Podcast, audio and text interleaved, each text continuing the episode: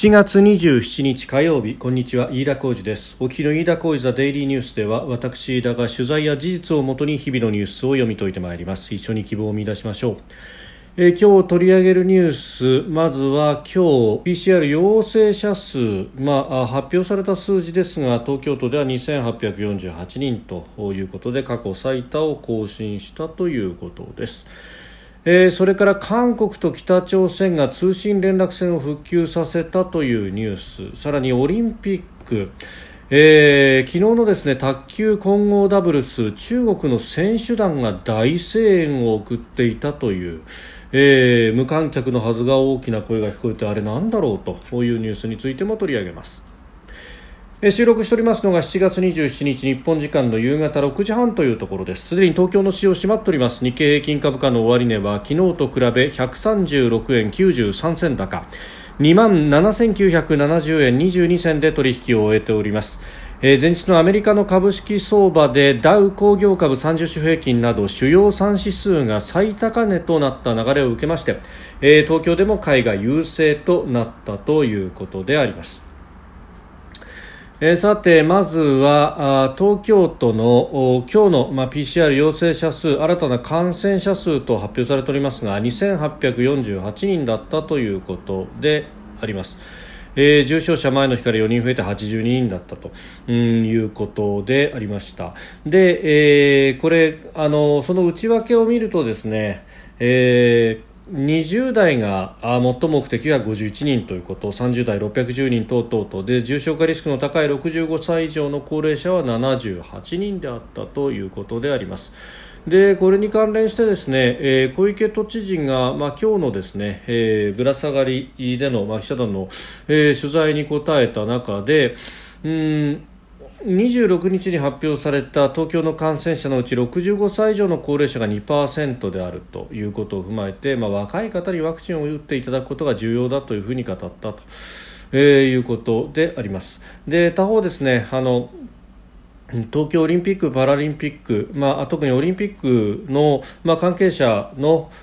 感染者数について、まあ、組織委員会が発表するこの数については、えー、足し上げて毎日報道されるのはどういう意味があるのかなとちょっと思っていますと、まあ、確かに足し上げて累計を発表するということ。そして、あのす、でに回復したり等々という人に関しての後追いがないと。いうことなどは、まあ、組織委員会のその数字の発表の仕方というのには、えー、若干の疑問があるというところであります、まあ、何度も申し上げておりますがこの選手村等々でクラスターが発生するということになるとそれは管理がどうなんだということになりますが、えー、現状、まあ、ちょっとずつちょっとずつ数が増えていっているという中で、まあ、あの隔離をし、えー、そして対応しているという。うん数の推移であるとかあるいはそこからもうすでに病状を出して回復した人の数であるとかがあ一切報じられていないというか発表されていないということはうんまあ、いたずらにこう不安を煽るようなことになってはいないかということ、まあ、これに関しては小池都知事の、えー、指摘というものは全く真っ当正しいというふうに思います。でまたこの高齢者のね、えー感染者の割合、えー、特に65歳以上というところが2%だということで、まあ、ワクチンをどうこれから打っていくかというところなんですがこれあの考えてみるとですね、まあ、ワクチンについて、えー、当初言われていたのは打ち手の数が足らなくてそしてワクチンが大量に来るということで余ってしまうんじゃないかということが言われていてで今度はあの打ち手フル回転で現場はガンガン打っていくということをやったら球が足りなくなったと。ということが言われていますただですね、えー、日本は実は3つのワクチンが承認されていますファイザー、モデルナそしてアストラゼネカで一方で、えー、今現状として打って打って球が足りないと言われているのはモデルナとそして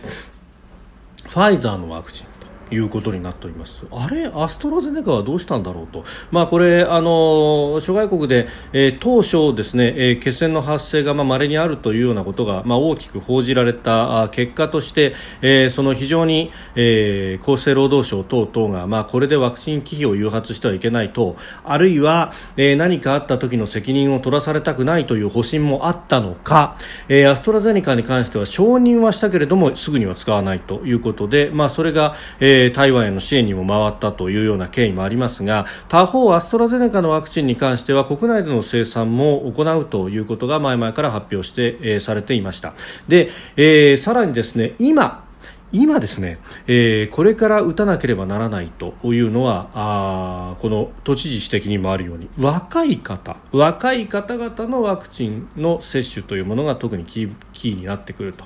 えー、現役世代のワクチン接種というのがキーになってくるという中においてですねじゃあその血栓が起こるリスクというのはそもそもそのリスクというのは、えーまあ統計的に見るとさほど大きくはないというようなことは言われておりましたそれこそ、えー、島根県ぐらいのところで1人出るか出ないかぐらいじゃないかというようなことが、まあ、専門家からも指摘されていたところですがさらに言えばご高齢であるとか基礎疾患を持っている方に関してはそのリスクも副反応のリスクというものも、まあえー、考えなくてはいけません。えー、他方若い人たち特に現役世代、えー、さらに言うと20代、30代、40代というところを考えるとですね、えー、血栓の発生するリスクというのは、まあの高齢というか、まあ、壮年に達した人たちに比べると、まあ、血液はサラサラだし非常に細胞も若いしということを考えるとですねここの世代には今あるアストラゼネカを、えー、どんどんと打っていくというのも、まあ、特に希望者には打っていくというのは選択肢なんではないかということを思います、えー、手元にもうすでにあるわけですしそして打ち手もいるわけであります、まあ、さらにですねアストラゼネカの場合はそのファイザーやえー、モデルナのようにですねある一定程度のかなりセンシティブな温度管理ファイザーに関してはマイナス70度とも言われています。ディープフリーザーという、えー、かなり強力な冷却装置がなければ、えー長い距離運ぶことができないというようなこともありました、まあ、それゆえですねその配送のシステムロジスティクスを立ち上げるというのに非常に、えー、手間取ったというか、まあ、そこに不信していたわけですが他方、アストラゼネカに関しては、まあ、あの温度管理に関してのリスクというものがさほど高くないということも言われておりますし既存の冷蔵庫であったりとかもう十分に使うことができるということも言われています、まあ、ある一定期間であれば常温でも大丈夫だというようなことでもあったと私も記憶しております。ます、えー、それら考えるとですねあのこれから路地を組むとこういうことになっても、まあ、一般の薬の流通のシステムに乗っけることが十分に可能なんではないかということを考えるとですねここを何か意図的なのかどうなのか選択肢から排除しているということが果たして、えー、いいのかどうかというのは議論の余地があろうかと。そもそも論としてそのワクチンの接種をとにかく早く進めなければいけないということが市場上命題なのであればそして、えー、一定程度の効力はすでに認められているからこそ医薬そして、えー、承認をされているということもですね合わせて考えるとなぜアストラゼネカがここまで全くメディアにも出てこないというのはどういうことなんだろうということも思うところでありますし私はあるもの全部使えということを思うところであります、まあ、さらにですねアストラ製を1回目打ってその後例えば2回目を別のところで打つと、えーより抗体がつきやすくなるんではないかというような研究結果も出ておりますそうするとじゃあ1回目、がファイザーかモデルナかというところで今1回目すら打てていない人たちがまずはアストラゼネカを打ってその後余裕が出てきたところで2回目ということも、できるんではないかとうんとうとう考えるとですね、まあ、この、数字で一喜一憂ということもさることながらやれることはまだまだたくさんあるんじゃないかというふうなことを思います。えー、それから北朝鮮と韓国の間の通信連絡線というのが復旧したそうです。あの2020年の6月にですねこの連絡線を遮断しそしてケソンにあります南北共同連絡事務所も爆破したということが、えー、言われておりまして、まあ、そこからあ南北の間が冷却していたというようなことなんですが、まあ、4月から数度にわたって親書を交換し南北関係の改善について、え、ムン・ジェイン大統領領と金正恩総書記が意見を交わしてきたんだそうですで、えー、途絶えていた連絡線の復旧に合意をしたということで、えー、あります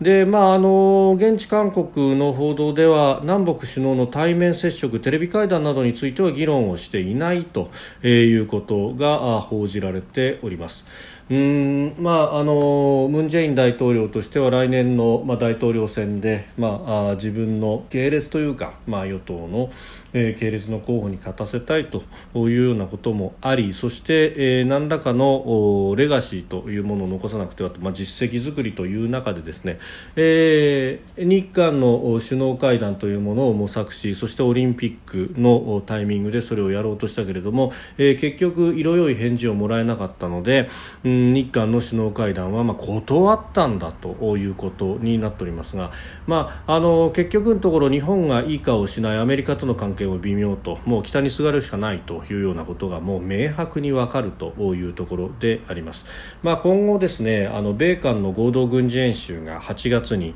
予定をされておりまして、まあ、ここが縮小中止というようなことになってくるとですねまあ、今度はアメリカ側が韓国何やってんだと、えー、そうでなくても、まあ、米中の角の突き合わせという中で、えーまあ、今日はですねイラクからも撤退をするんだということが発表されました。アフガン、イラクからの戦力を縮小しそして、え東アジアにどんどんと戦力をピボットしていくと。いうことはもうすでに、えーまあ、オバマ政権の末期からやろうとしてなかなかできなかったことでもありますがトランプ政権でそれが鮮明になりバイデン政権も今のところはそれを引き継いでいるというような流れの中で韓国だけが別の方を向いているということが、まあ、あのこういったニュースが出ると鮮明になってきますけれども、まあ、しかもですね、え、それも先日国務副長官が訪韓もした後と。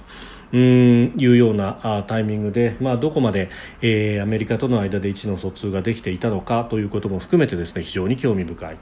ということまずは8月の米韓の合同軍事演習がどのような形になるのかというのは注目していきたいと思います。えー、それからですね東京オリンピックの卓球混合ダブルス決勝、えー、中国と日本が戦いました、まあ、日本は水谷選手、伊藤美誠選手、のペアがですね、えー、世界王者とされる中国のペアと対戦をしそして金メダルを獲得したという非常に、えー、留飲の下がるニュースだったわけでありますが、えー、無観客地元開催ということであったはずがですね、えー、なぜだかアウェーのような雰囲気で、えー、中国語が盛んに、え、声援が飛び交うというようなことがありました。うんよくよく調べてみるとですね、まあ、中国の選手団関係者あるいはメディア関係者なども入っていたのか、えー、およそ40人がですね、えー、中国国旗を広げて叫びながら応援をしていたということでありますこれはあの新型コロナ対策のプレーブックで、えー、大声での声援というものは禁止されていると。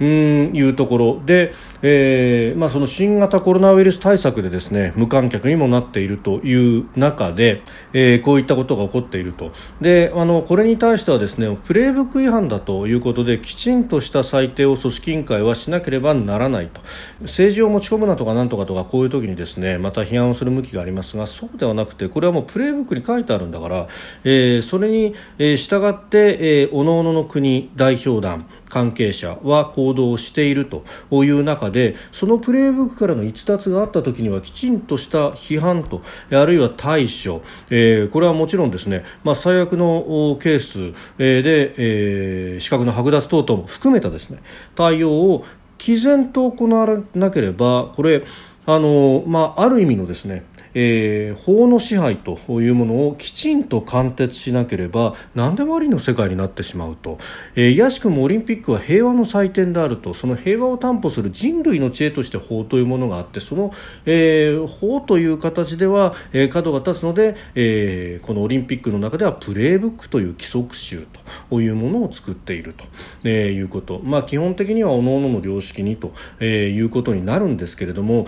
著しい逸脱があった場合にはもちろん資格の剥奪等々もあり得るのだということを事前に謳っていてそれを了承した上で中国の選手団も関係者も日本に来ているということを考えると、えー、これはきちんとこのプレーブックに沿った対処をしなければいけないと。いうことであります、えー、相手が中国だからとかそういった忖度は一切無用であると、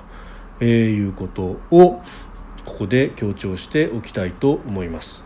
えー、これは、まあ、あの選手を守る関係者を守るということでもあるし、